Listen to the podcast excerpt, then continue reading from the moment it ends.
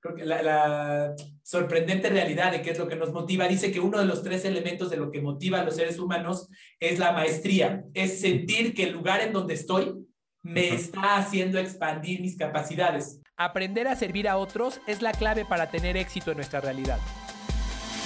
Es por eso que me dedico a entrevistar a las personas que han tenido los mejores resultados y que tienen mucho que aportarnos para darte las mejores estrategias para que puedas dedicarte a servir a otros y alcanzar con ello tu propio propósito. Esto se llama Retail Stories. Diferente hoy en 2022 de cómo se vendía en 2012 o en 2005. ¿Qué cambia desde tu perspectiva? A ver, y, es, y has tocado un punto bastante clave porque lo vengo diciendo, aquí el concepto de éxito en ventas no está marcado solamente a todos los años que puedas tener de experiencia, sino a la capacidad que tenemos para entender cómo es que hoy funcionan las ventas. Lo que tú has dicho es bien cierto, hace 20, 30, 40 o 50 años, las ventas eran un proceso más sencillo en el sentido de que la adquisición de un producto, un servicio, la compra de un producto, dependía mucho de la organización, de la experiencia, de la reputación, del prestigio de la marca, de la calidad del producto y del servicio. Hoy eso no es un factor diferencial y esto muy pocos lo logran entender. Hoy muchas organizaciones y ante la inmensidad de competencia que existe en el mercado, muchas empresas hoy te entregan un buen producto y un buen servicio. Hay mucha competencia.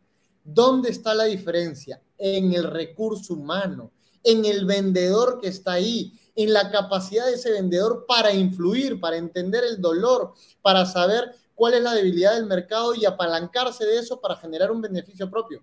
Estamos hablando de habilidades mentales y competencias fuertes y profundas para vender. O sea, está en la habilidad del vendedor para influir en una persona a que esa persona entienda que eres la mejor opción. ¿Me dejo entender? Te dejas entender. Ahora quiero preguntarte, eh, ¿Qué habilidad necesita un vendedor? Muchas. aparte, aparte de, ser una persona con bastante inteligencia emocional, tolerante a la frustración, competencias más personales y profundas, aparte de entender que el proceso de la venta no es un proceso fácil, que tienes que lidiar con muchas personalidades, personas distintas, hay una de las competencias más importantes en ventas que debe tener todo vendedor. Bueno, una no, dos.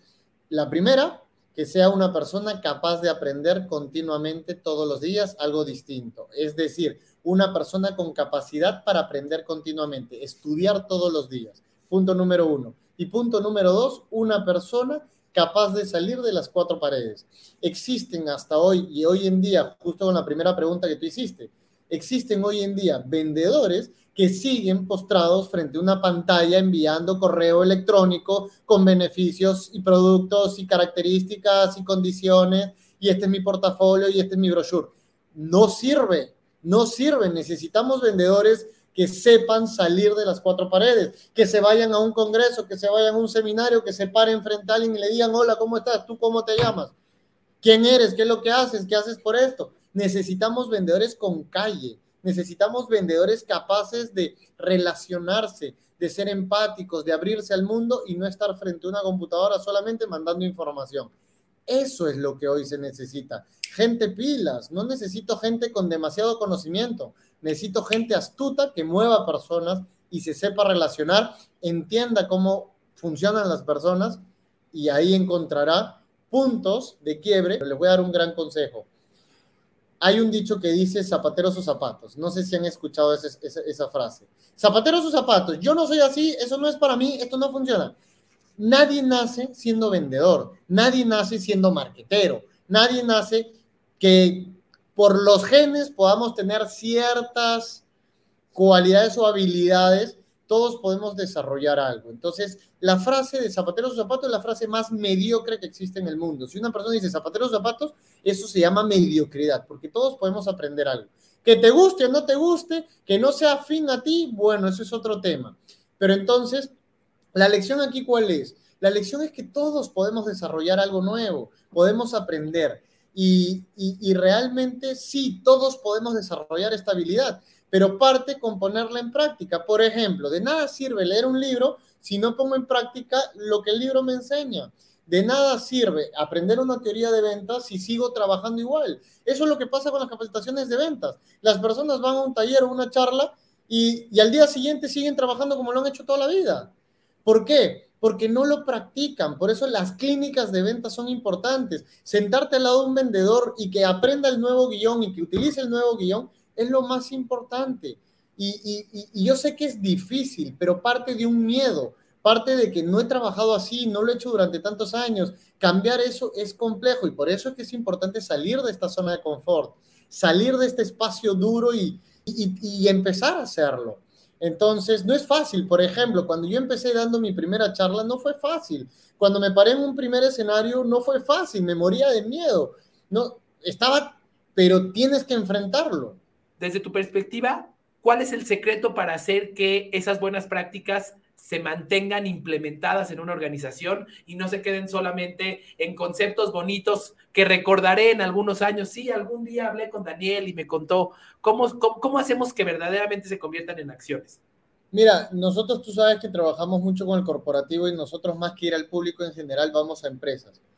Y has dado en, en la clave, el problema es el mal liderazgo que existe en la organización, no solamente el vendedor, porque claro, tú no puedes juzgar a un vendedor si no le das los recursos, si no lo ayudas, si no lo impulsas, si no lo...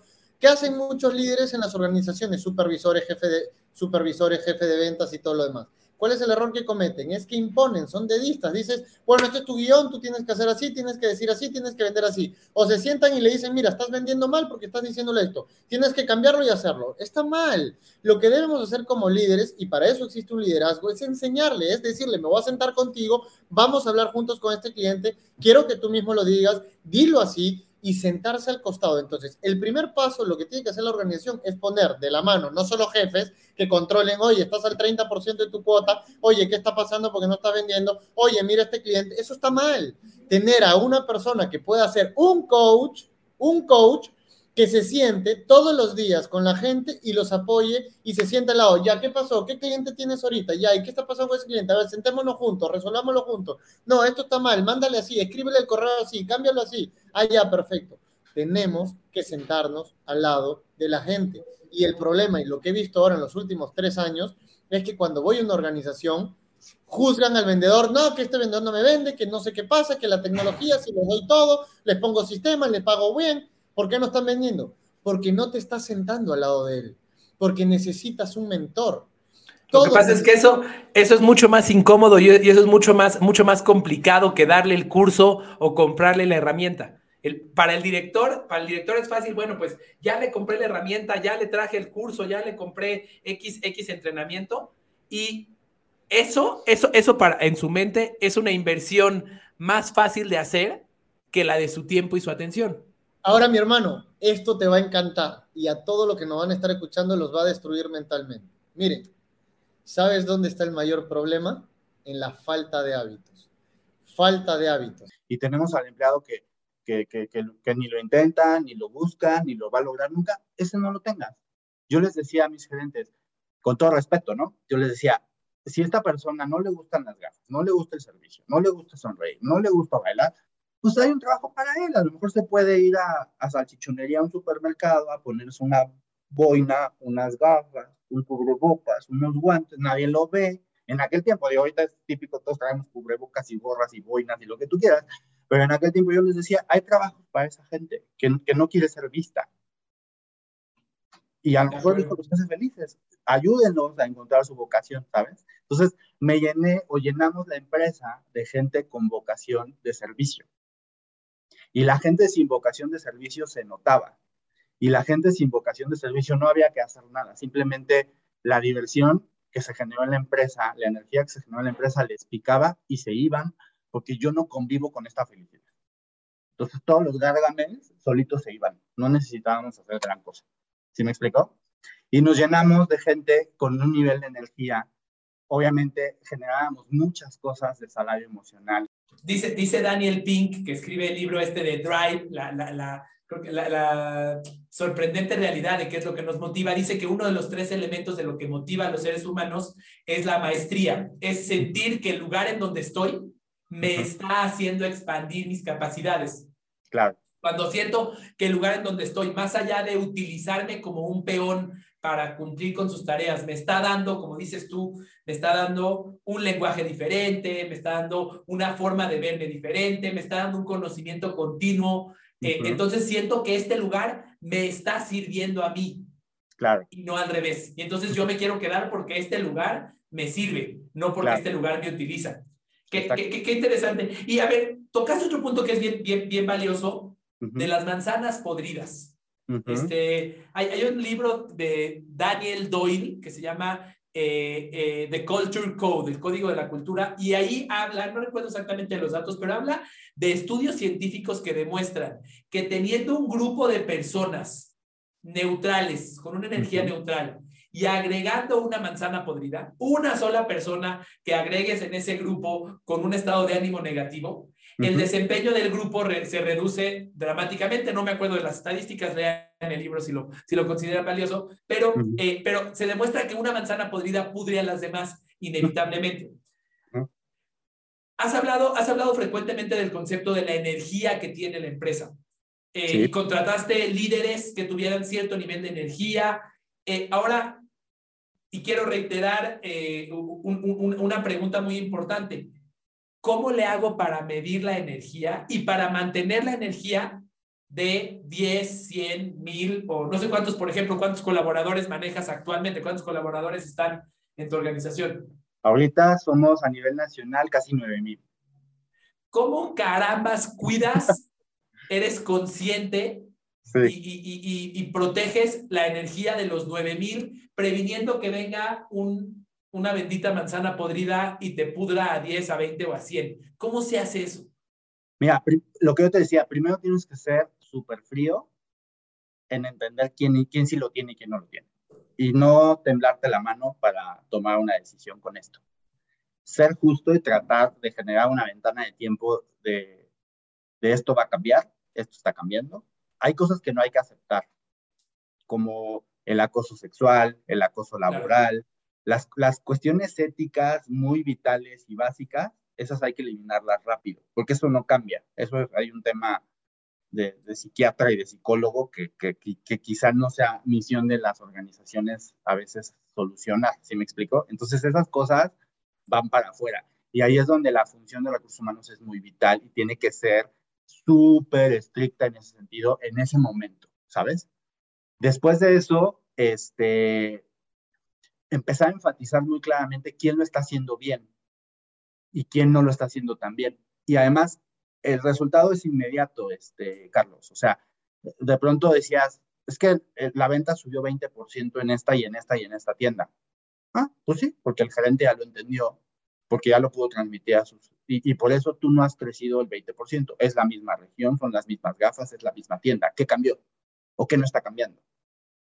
Y entonces ahí es donde, donde empiezan a suceder lo que yo te digo, como, como la magia, ¿sí me explico? Porque lo, lo dice también Dale Carnegie en, en, muchos de sus, de, sus, de sus obras. Él dice, eh, cuando le estableces a alguien más una expectativa, cuando le dices a alguien más, tú eres extraordinario para controlar popotes o tú eres muy amable, esa persona trata de cumplir esa expectativa para la próxima vez que interactúe contigo. Dijiste, eh, la gente es exitosa, pero a veces necesita que se lo digas para enfocarse y para acordarse. Ahora, mencionas que eh, ese, ownership del que tú hablas, me parece una, un concepto eh, primordial, pero que no se alcanza fácil. A mí me ha tocado eh, interactuar con colaboradores de punto de venta por 15 años ya, y me ha tocado hablar con ellos telefónicamente y decirles, oye, ¿y por qué no haces esto o por qué sí lo haces? Y su respuesta es, bueno, mira, si lo hago, lo único que va a pasar es que el dueño se va a hacer más rico. ¿A mí qué? ¿Cómo carambas se logra que se adueñen de, ese resultado como si fueran ellos mismos? ¿Qué se tiene que hacer para lograrlo? Mira, es una pregunta, una pregunta interesantísima. Ahorita antes de esta charla contigo, estaba dando un curso de capacitación, ¿no? Estoy saliendo de una, de una, de una sala de capacitación en donde hay 12 gerentes de cierto distrito y justamente es transmitirles la importancia de un periodo de venta, ¿no? Estamos todos en la ventana de, diciembre, de buen fin, de la temporada más alta, Y es muy complicado para una persona que solo ve su tienda, su nicho, sus clientes, sus 300 metros de metro cuadrado de extensión de la tienda, que le digas, ¿qué espero yo, Gerardo, de ti? De ti, Adriana. Yo espero que en tu tienda logres este número, este número, este número, que seguramente no son ni la media del país, ni la media del distrito, pero a esa persona que se llama Adriana la estoy empoderando y decirle cómo va a lograr ocho KPIs. Y los KPIs son los que un gerente tiene que traducir y desgranar en si vendo cinco artículos más en cada transacción que se traducen en tanto ticket promedio y que se va a traducir en mi logro de ventas de este mes, ella no está pensando en que la empresa se va a hacer más rica o no. Está pensando en que su equipo de trabajo entendió el objetivo, lo transmitió correctamente, lo tradujo para un cliente y le hizo una experiencia al cliente para que adquiriera no un producto, sino una identificación de necesidad para su casa. Eso es lo importante. Eso es lo importante. Tú sabes y me conoces perfecto que a mí no me gusta hablar de transaccionalidad. Me gusta hablar de momentos de verdad. Me gusta hablar de momentos de conexión. Y, eso se traduce vendiendo martillos, vendiendo helados, vendiendo cafés o vendiendo lo que sea. Tienes que transmitirle a tu equipo esa seguridad de conocer y desgranar los, los indicadores de su tienda. Pero si no encuentro la causa real, ¿puedo, puedo empezar a generar fricción con mis colaboradores innecesaria y no llegar a ningún resultado. Incluso eh, incrementar la gran rotación que de por sí ya tiene el retail a lo tonto. No, y otra cosa fundamental que suma tu comentario, Carlos, es un grave error que eh, se puede transmitir en soberbia de las compañías, es en el retail todos lo sabemos que está prohibido hablar de promedio de promedios, está prohibido tomar decisiones de promedios de regiones, distritos, porque ocultas la realidad de una tienda. El retail se construye de tienda hacia arriba, no del corporativo hacia abajo. Y entonces, si tú te, si tú te calmas, y, tengo datos en miles de, de indicadores en varias compañías, ¿no? Si tú tomas decisiones con el big picture sobre tus KPIs, estás cometiendo un gravísimo error porque entonces no te das cuenta que una tienda está en 0% de venta de paletas de coco porque en supply chain no le surtieron hace tres semanas y entonces tu fill rate no te está dando esa información y entonces tú ya fuiste a regañar a la tienda sin saber que realmente lo que te está fallando es el análisis de tus KPIs y no hablar del promedio, habla en base de tienda, siempre en base de tienda.